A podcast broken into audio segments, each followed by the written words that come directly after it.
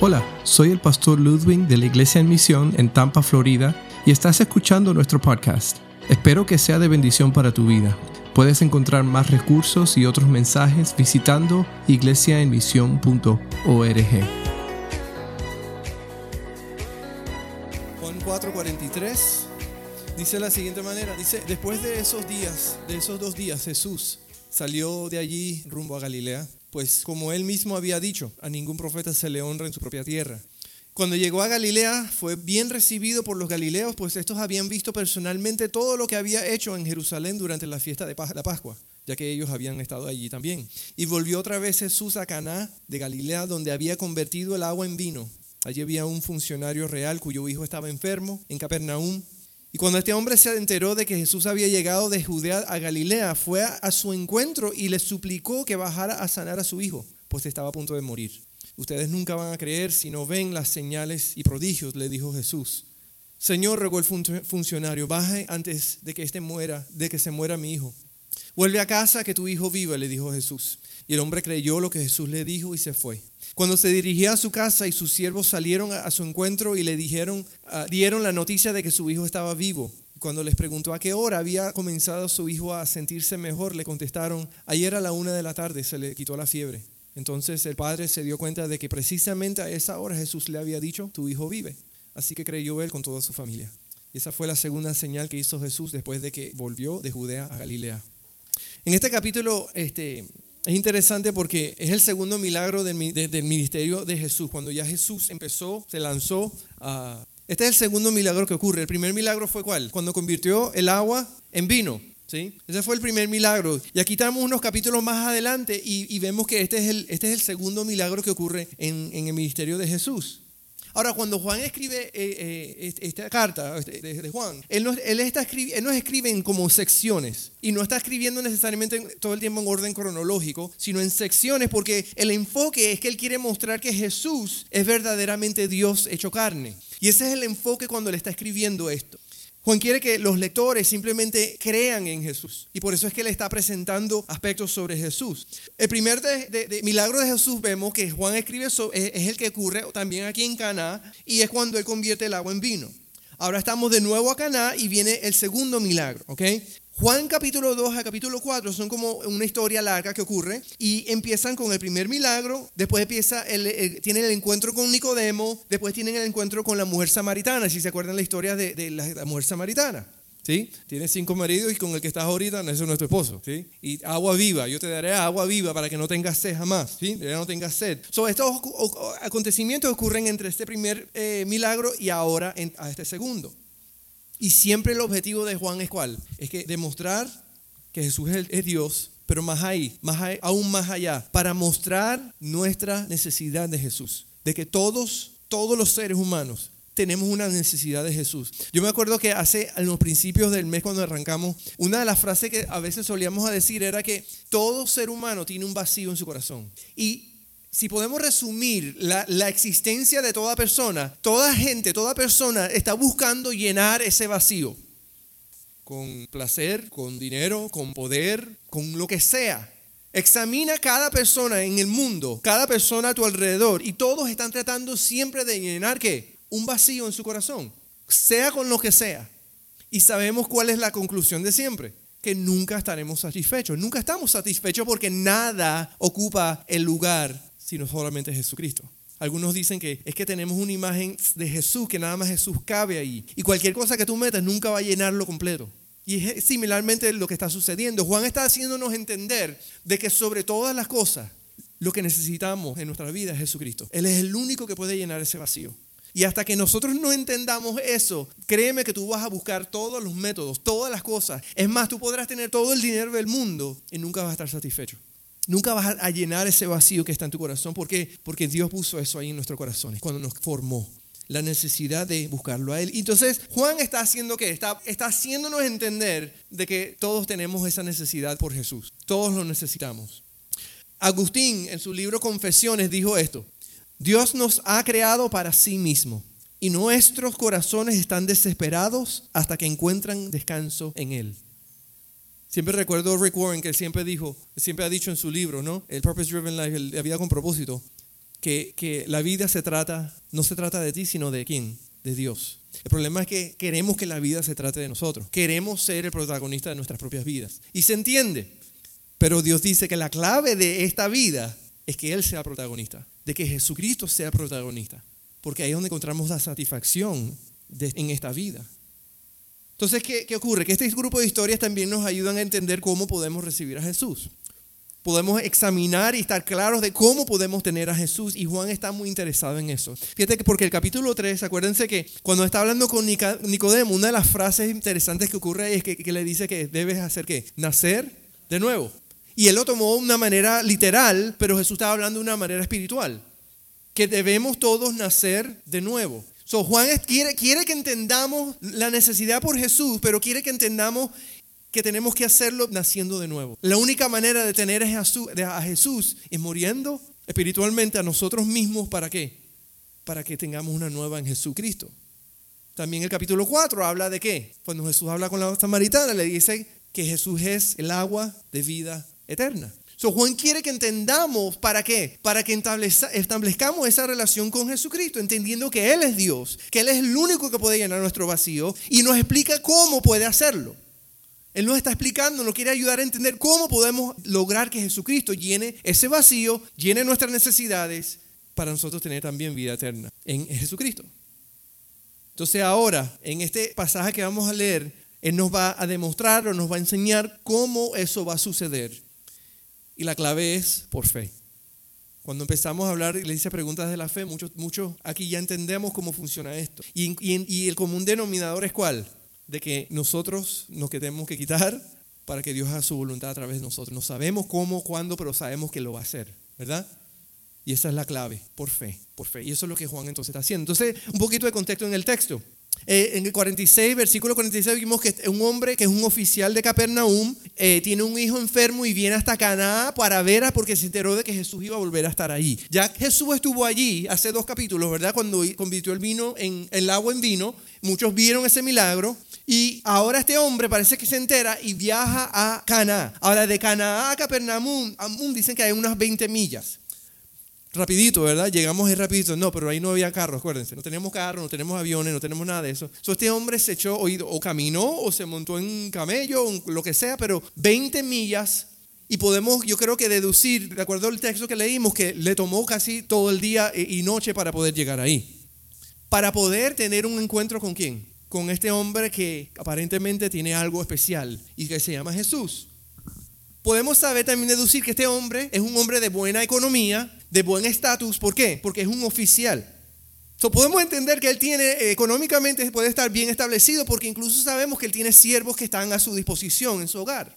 So, él tiene, tiene materialmente tiene lo que cualquier persona desearía. Sin embargo, tiene algo que todavía no, tiene, no puede tener, es que, que su hijo sigue enfermo. No tiene manera, no el dinero, no tiene la posición, ¿para qué? Para resolver este problema. Tal vez no tiene necesidad material y ya tal vez hasta tiene su futuro planeado. Ya tiene su retiro preparado. Ya tiene todos sus sueños logrados. Además, podemos hasta decir que tal vez tiene hasta su hijo, los planes de su propio hijo, listo. Cuando usted crezca, usted va a tomar el negocio, va a seguir usted en la misma carrera, está, listo. Pero el problema es que él, tiene cuál. ¿Cuál es el problema que él tiene ahora? Que su hijo está enfermo. Este hombre reconoce como Nicodemo y como la mujer samaritana que las cosas de este mundo no son lo que en realidad necesita. Fíjate que tiene que suceder lo que, a veces lo que un padre más, más no nunca desea para su hijo, ¿verdad? Tiene que suceder algo tan severo como que su hijo, no él, porque generalmente como padre decimos que, no, que me enfermo yo, ¿verdad? Pero cuando él es el hijo ya y no puedes hacer nada, ya como que ya no hay, la impotencia entra, ¿verdad? Porque ¿qué vas a hacer? Y tienes que confiar en los médicos y después no confían en los médicos porque lo que quieren es dinero, no sé, te envíate una historia, pero está esa incertidumbre, ¿verdad? Una incertidumbre de que, ¿qué va a pasar? Mi hijo, él está en esta situación y está desesperado por su hijo, no tiene opciones, no tiene esperanza, está impotente. Ahora, yo no sé, yo creo que muchos aquí, no sé, podemos algunos relacionarnos con algún momento así con nuestros hijos que no hemos sentido impotentes porque están enfermos, están en una situación difícil, dura, que uno no quiere que suceda, sea de bebé o sea de grande, pero es, una, es, un, es difícil, ¿verdad? Estar en una situación como esa. Yo les he comentado muchas veces a ustedes el caso de Alexander cuando nació. Prematuro nació de emergencia y uno desesperado como padre. ¿Por qué? Porque ya las cosas no están ¿qué? bajo el control. Ya la incertidumbre viene porque tú no sabes qué está pasando, no sabes ni siquiera qué hacer. Todos podemos ponernos en, situaciones como esa, cuando no sabemos qué hacer y, cuando toca el hilo de, de, que es un hijo nuestro, las cosas se ponen mucho peor, mucho, muy estresantes, ¿verdad? Al punto que no sabemos, no sabemos qué hacer, ni sabemos a veces cómo actuar, porque estamos, estamos tan fuera, de, tan fuera de, lo normal que no, hay estabilidad. ¿Qué hacemos? Pues este hombre se encuentra en ese lugar. Un lugar donde no sabe, está dispuesto a ir a conocer un hombre que nunca ha visto. Está dispuesto a caminar toda la noche a otra ciudad para encontrarse con un hombre. ¿Ustedes creen que tiene fe? Tiene fe. Si no, no caminaría hasta allá. Y está dispuesto a hacer lo que, lo que sea por su hijo. Ahora, la oración nunca es venir a Dios y demandar las cosas, como si fuera una transacción. ¿Por qué? Porque Dios no nos debe nada a nosotros. ¿Verdad? La oración es venir a Dios y rogar por su misericordia, su gracia, su bondad, su, bendición basados en nuestra relación con Cristo. Porque si no existe una relación con Cristo, no, no podemos venir a Dios. Y, Juan nos, hace, nos quiere hacer entender eso. Nuestra necesidad de Jesús es lo más importante que tenemos. ¿Por qué? Porque sin una relación con Jesús, nunca vamos a ser satisfechos, nunca vamos ni siquiera a poder ir a Dios. Porque Él es el mediador entre los hombres, Dios y los hombres. So, vamos a ver cuatro cositas en referente a este, a este hombre. Primero, lo primero que vemos es que el hombre vino a Jesús, ¿correcto? Viajó, vino. Él no envió a alguien, no envió un mensajero, no envió a su sirviente, él mismo fue. ¿Por qué? Porque la necesidad la tiene él y es con su hijo. Él fue personalmente a pedir a Jesús. Versículo 48, entonces Jesús, fíjate lo que Jesús dice. Jesús se dirige al hombre, pero él está hablándole a todos. Porque él dice, ustedes, él no está diciéndote tú, está diciendo, ustedes nunca van a creer si no ven señales y prodigios. ¿Sí? En otras palabras, él está diciendo, ustedes creen porque ven. Creen porque ven. ¿Ok? Primero, Jesús está hablando al grupo de personas, no solo a este hombre.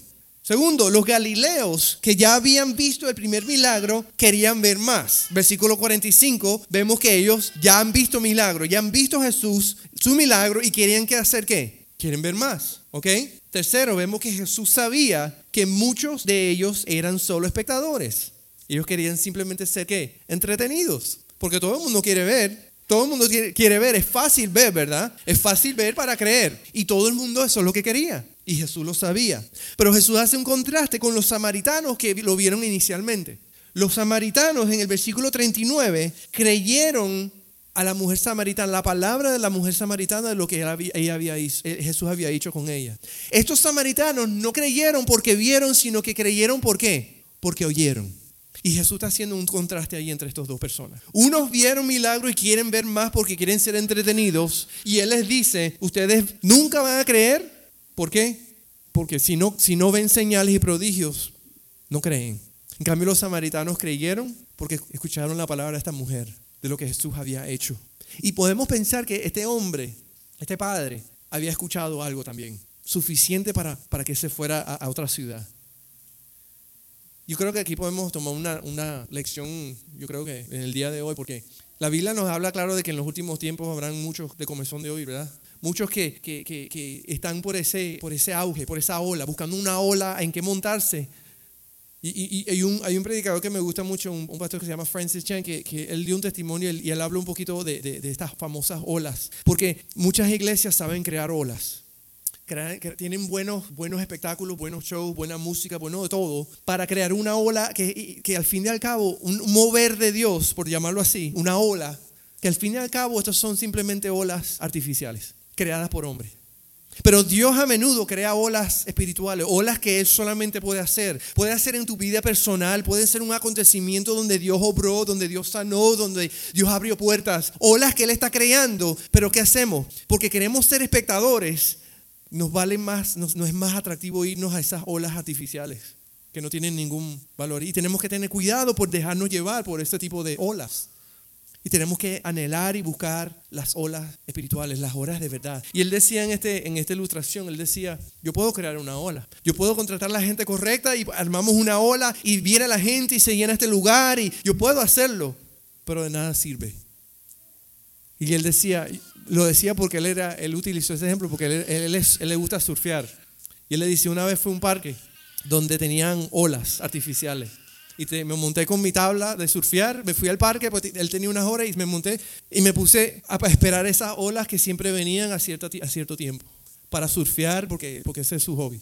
Pero él decía, ¿sabe qué? No importa, no importa lo artificial y lo, lo, lo, lo, que tengamos detrás para crear esas olas, nunca, nunca se comparan a las olas de Dios. Nunca se comparan a esas olas en el mar que Dios crea, naturales. Porque esas sí, esas sí tienen significado. Eso sí tienen peso porque son, son hechas naturales. Y muchas veces en las iglesias queremos hacer esas olas porque queremos mantener a la gente entretenida, la gente contenta. Y saben, nosotros desde un principio hemos decidido que aquí nuestro fin no es que estemos contentos y felices, nuestro fin es que estemos equipados para que en la semana veamos Dios obrando y haciendo olas en nuestras vidas. Porque esa es la única manera en que la gente va a poder ver a Dios. No cuando vengan aquí, porque mucha gente nunca va a pisar una iglesia, pero mucha gente va a estar a tu al lado durante las horas de trabajo y van a ver tu fe, van a ver tu paciencia, van a ver tu misericordia, van a ver tu amor.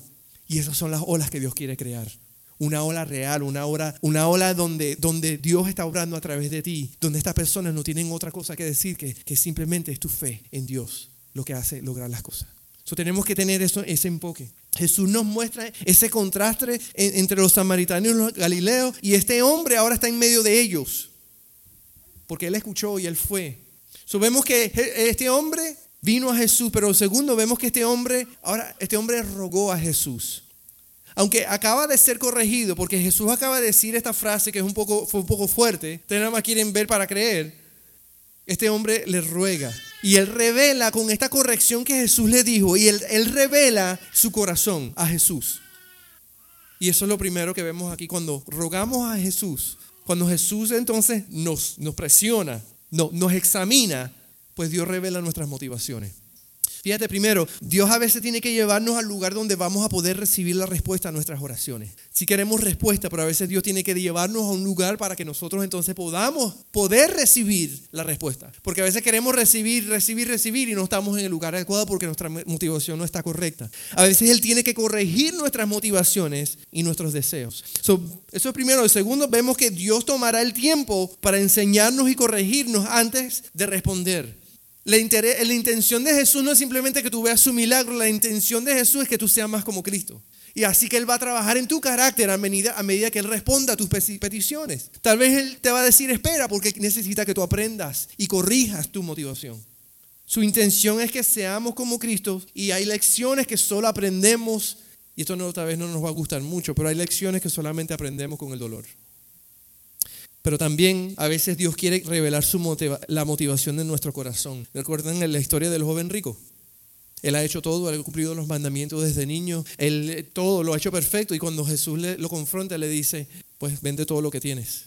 Y dice que esta historia que el joven se fue triste, ¿por qué? Porque era muy duro, que Jesús le pedía. Le mostró que su intención en su corazón cuando él fue a Jesús. Le partió ese ego, se lo rompió en dos pedazos, porque él sabía que eso no lo podía hacer.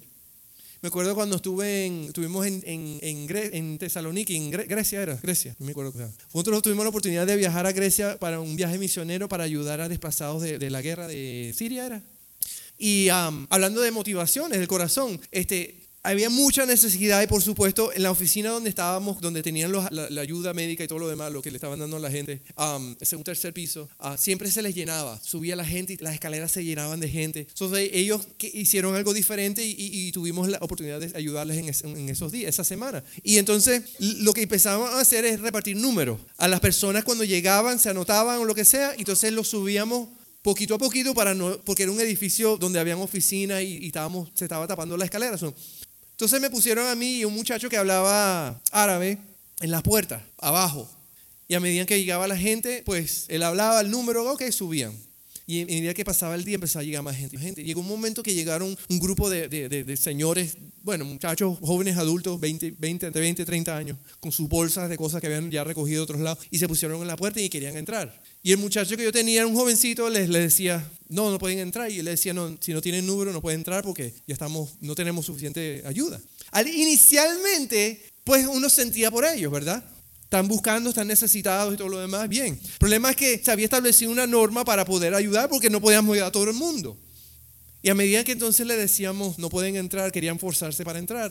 Y me tuvo que parar en la puerta. Y le, y le decía al muchacho, no pueden entrar, estamos full. Y empezaron a qué? alzarse. ponerse bravos. ¿Por qué? Porque estaban queriendo, demandaban ayuda. Pasaron de ser unas personas amables, humildes, buscando ayuda, a ser unas personas agresivas porque demandaban ser ayudados. ¿Y qué pasaba? Que la motivación, cuando fueron presionados por, por, el que no, ya es muy tarde, ¿qué pasa? Su motivación salió al aire, se reveló. Y saben que a veces yo creo que sucede algo similar aquí. En cambio aquí fue lo contrario porque la, la motivación de este hombre se vio. Y fíjense lo, por qué digo eso, porque cuando él responde, él no se rinde. Cuando Jesús le dice esto, ustedes nada más quieren porque, porque tienen fe porque ven, este hombre no se rinde. Y vemos la motivación de un padre que está insistiendo en que Jesús venga a ver a su hijo. Porque mira lo que dice el versículo 49. Primero él dice, mi hijo está enfermo, pero ahora el versículo 49 él dice de la siguiente manera. Él dice, Señor, baja antes de que se muera mi hijo. Ya no es que está enfermo, ahora es que se muere, se va a morir. Y hay dos lecciones de fe que yo veo aquí. Primero, es que este hombre tiene una fe persistente, porque su motivación está en lugar donde? En lugar correcto. Y este hombre tiene una fe persistente, una fe que está dispuesta a ser avergonzada con tal de tener a Jesús. Una persona que no importa que, que le hayan llamado la atención, él está dispuesto a humillarse con tal de ver a Jesús, de tener a Jesús. Él fue humillado y está en el momento donde reconoce que solamente hay una cosa que él necesita. Su motivación ha sido revelada y él lo único que quiere es una sola cosa, a Jesús. Y la segunda lección es que él entiende de fe, es que él no solamente su fe es persistente, sino que él reconoce que necesita es a Jesús. Eso es lo que su fe le está pidiendo. Primero suplicó que Jesús sanara a su hijo y ahora ruega que lo venga a ver porque se muere. Fíjate que no está diciendo en el versículo, ven para que mi hijo no se muera, no dice ahí, o no está diciendo, ven porque no quiero que mi hijo se muera. Él está diciendo, ven para que mi hijo te vea antes que se muera. Él dijo, mi hijo se muere, ven. Es como si estuviera diciéndolo, mi hijo ya está muerto, pero ven antes que se muera. Yo creo que lo que está diciendo tal vez en un sentido es, antes que se muera, yo creo que vea a Jesús. Yo creo que te vea a ti. Si algo puedes hacer bien, pero, pero ven. él quiere que su hijo vea a Jesús antes de morir. ¿Y sabe qué es lo que es eso? Eso es fe. Porque tal vez allí hay una pizca de esperanza para, para él, para su hijo. La pregunta que surge en este momento es, es la siguiente. ¿Para qué tú necesitas a Jesús? ¿Para qué nosotros decimos que necesitamos a Jesús? Porque sabemos que lo necesitamos porque estamos eternamente condenados en separación por nuestros pecados. Pero sabemos que lo necesitamos ¿por? Porque es el único camino al Padre, el único que puede perdonar y que pagó por nuestros pecados. Pero ahora que lo conocemos y que lo tenemos, ¿para qué lo necesitas? ¿Para que vivamos una vida buena? ¿O será que lo queremos para que otros lo tengan? Como este Padre, para que solamente puedan verlo. Ven, Señor, para que mi amigo no se muera sin ti. Antes que se muera, que te conozca. Porque en esencia, donde está el Padre en este momento es donde nosotros estamos todos los días, cuando estamos frente a nuestros vecinos y nuestros amigos. Y, ¿Qué queremos? Y que es el deber nuestro. No es el deber nuestro de que ellos vean a Jesús en nosotros. Porque sabemos que si ellos no ven a Jesús, morirán eternamente, separados de Dios, por toda la eternidad. Y por eso es que Dios nos llama luz y sal, porque nos tiene allí para qué? Para llevarles a Jesús. So, vemos primero que el hombre vino a Jesús, rogó a Jesús. Ahora vemos que el hombre encontró a Jesús. Yo creo que el hombre encontró a Jesús. Este hombre entendió eh, eh, eh, y muestra que es un padre amoroso que quiere que, que él encontró a Jesús y quiere que su hijo encuentre a Jesús. Tanto que le da, extiende la invitación a Jesús, ven antes que muera, porque antes que muera él tiene que conocerte. ¿Alguna vez tú te has puesto a pensar qué es lo que tú quieres más para tus hijos? Generalmente cuando hablamos, siempre, siempre, siempre termina, cuando tú le preguntas a un padre, a un abuelo, qué es lo que quieren más para sus nietos, para sus hijos, es que, no, no, quiero que mis hijos, ¿qué? Conozcan a Cristo. Si nos ponemos a analizar, no queremos, yo quiero que mi Cristo conozca a Cristo, que conozca al Señor, que tenga una relación con Dios cuando crezca, que él viva bajo el temor de Dios, porque sabemos que nada va a poder, nada puede llenar el vacío solamente que, que Jesucristo. ¿Sí? Pregúntale a cualquier persona, no, yo quiero que mi hijo sea millonario, no quiero que tenga exitoso. Ah, métete profundo y tú vas a encontrar que muchas personas, especialmente creyentes, van a decir, no, lo más importante es que, que mis hijos conozcan al Señor, que mis hijos conozcan a Cristo, que tengan una relación, porque yo sé que tarde o temprano ellos van a reconocer si Él es todo lo que necesitan, pues ellos no van a tener problemas. Aprenderán en las luchas de esta vida a depender y a descansar en, en Dios. ¿Sí? Todos diríamos, creo que terminaríamos diciendo lo mismo. Ahora mi pregunta es, ¿nuestras vidas se alinean a esa, a esa expresión? Si yo quiero que mis hijos crezcan y tengan el temor de Dios y vivan en obediencia a Dios, yo quiero que mi vida se alinee a eso para que eso se esté logrando todos los días. Porque si yo digo, haz lo que te digo y no lo que yo hago, yo no estoy en muy buen camino. Si yo le estoy diciendo, sí, Dios es lo más importante en tu vida, pero mi vida no asume esa realidad, yo no he entendido eso tampoco. Porque la influencia mayor y más grande en la vida de tus hijos eres tú somos nosotros. Por eso es que nosotros podemos hacernos la pregunta. ¿Mis acciones demuestran y coinciden con lo que yo quiero para mis hijos o con lo que yo digo que creo para mis hijos? Yo quiero que mi hijo tema a Dios. ¿Temes tú a Dios de la manera que tú quieres que tus hijos teman a Dios? Yo quiero que obedezcan a Dios. ¿Obedeces tú a Dios de la manera en que tú quieres que tus hijos obedezcan a Dios?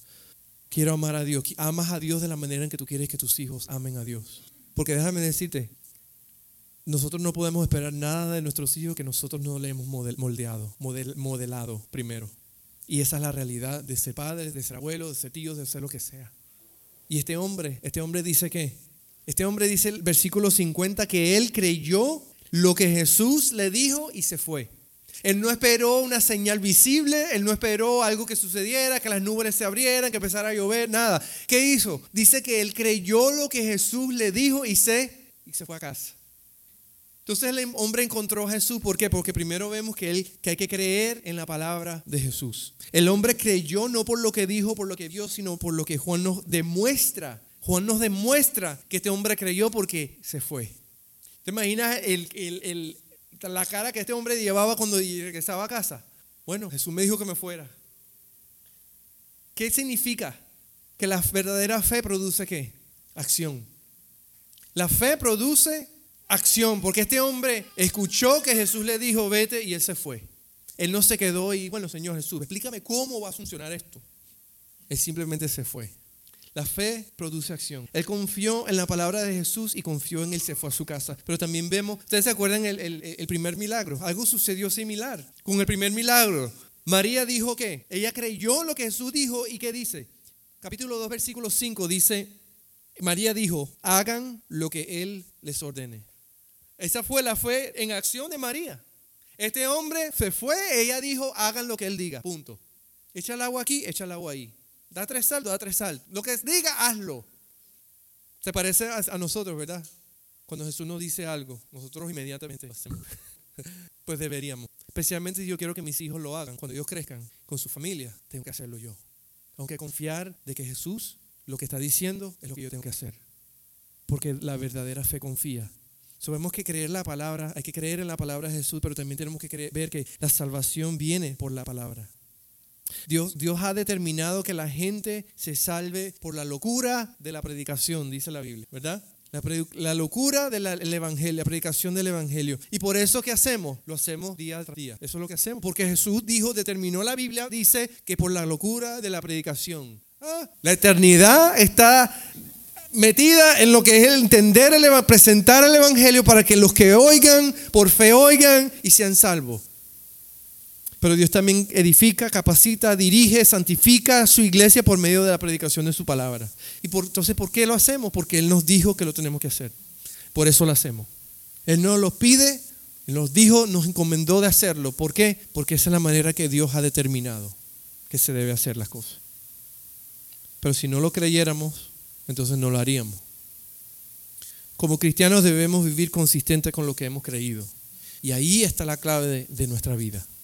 Si lo creemos, si lo he leído, si lo he escuchado, lo tengo que vivir. ¿No te gusta? Tal vez no te gusta.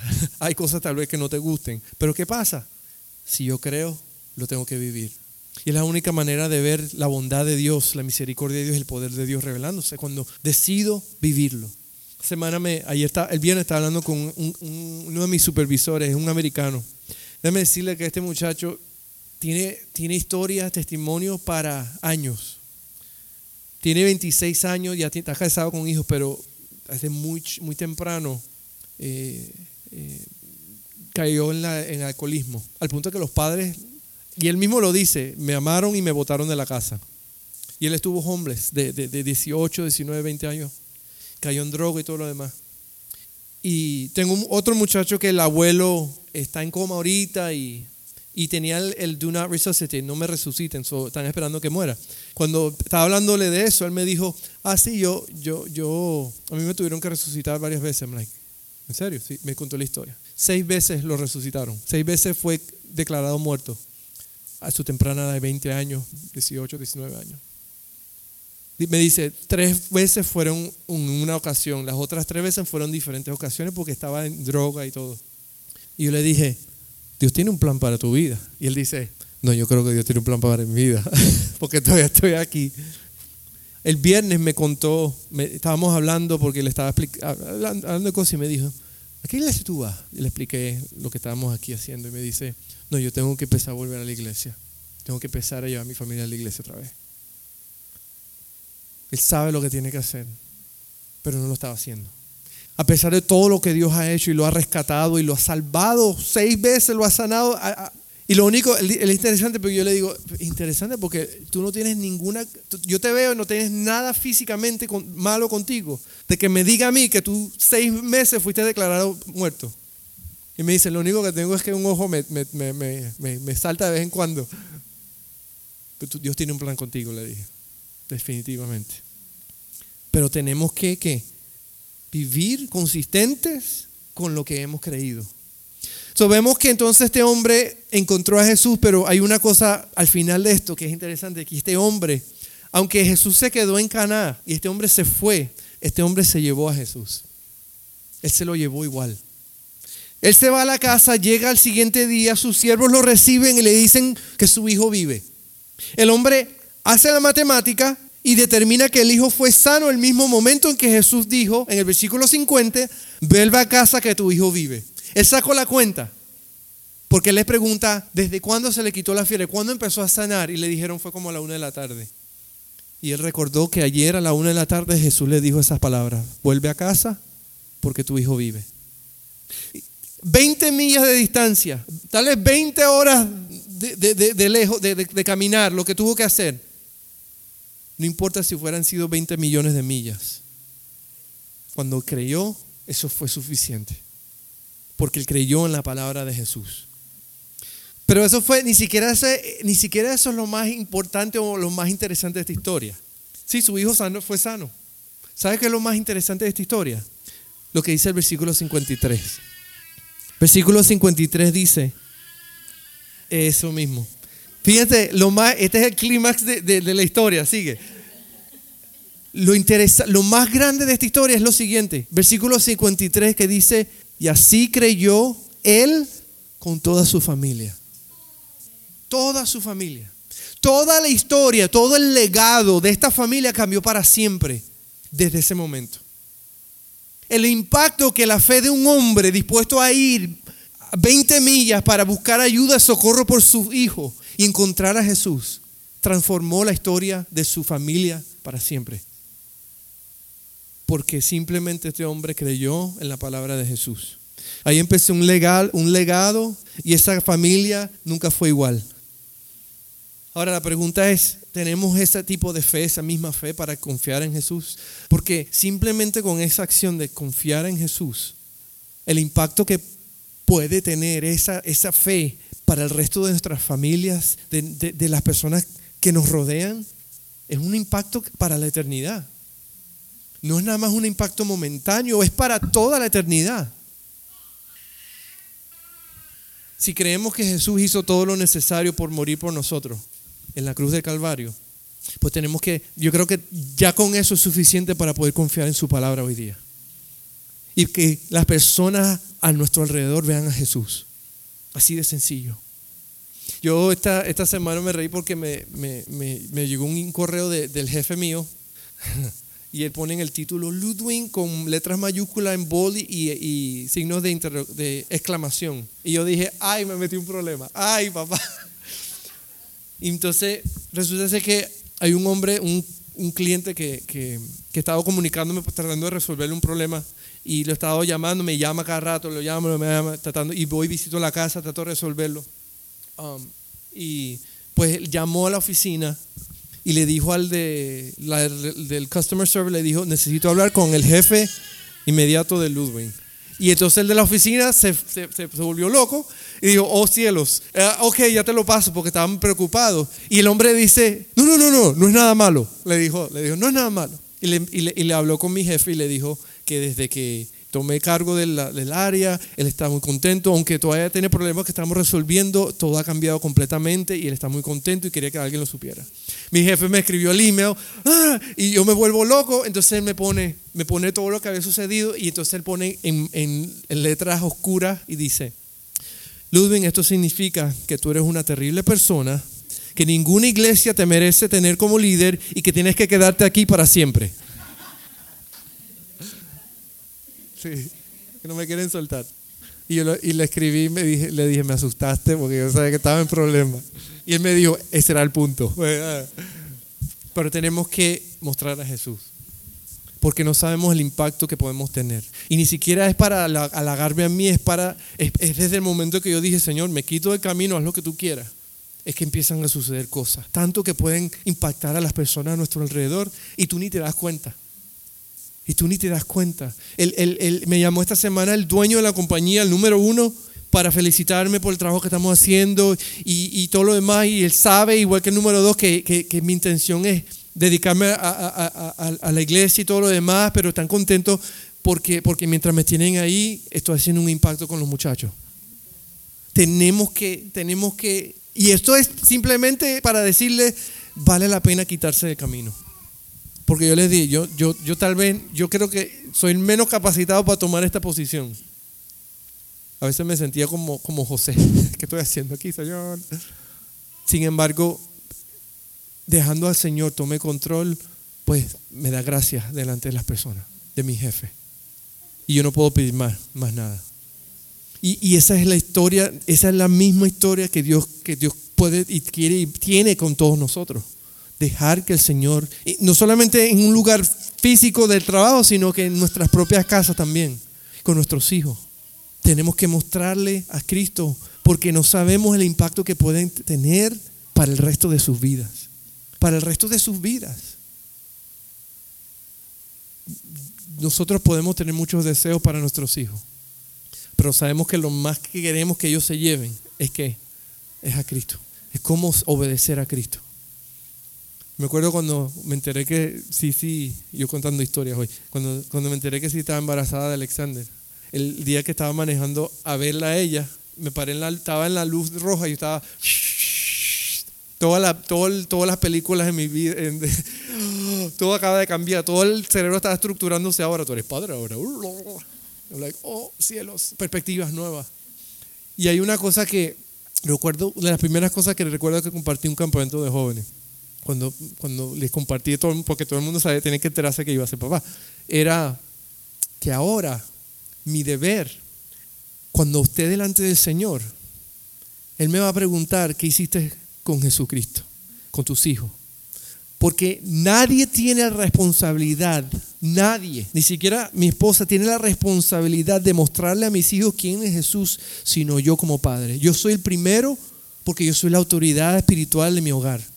Y yo tengo el deber, no ni escuela dominical, yo como papá, soy el que tengo la responsabilidad de que ellos conozcan a Cristo y que vean a Cristo en mi vida. Cuando me puse a analizar eso, dije, oh cielos, ¿qué hice? No. Porque en esencia no es responsabilidad de más nadie. Si tú eres el líder espiritual en tu hogar, tus hijos deben conocer al Señor porque te ven a ti todos los días haciendo lo posible para que Cristo sea revelado, sea mostrado. Y es duro, claro, es difícil, claro, es imposible, por supuesto. Por eso hay que quitarnos del camino. Ah. ¿Qué aprendieron? ¿Qué aprenden ustedes en la iglesia? Quitarte del camino. Quítate del camino. Ah. Esa tiene una mezcla cubana, esa frase, ¿no? Una mezcla cubana, cubanizada. Así, quítate del camino, chicos. Hasta que se seque el malecón. Hasta que se seque el malecón. Eso significa en términos espirituales cuando Cristo venga, ¿verdad? Hasta que se seque el maletón es cuando Cristo venga. Vamos a orar, vamos a orar y darle gracias a Dios y que esta palabra de hoy sea de motivación porque, porque nos ayuda a tener perspectiva. Espero que hayas disfrutado de este podcast en este día y recuerda visitar nuestra página iglesiaemisión.org donde encontrarás más recursos para el día a día.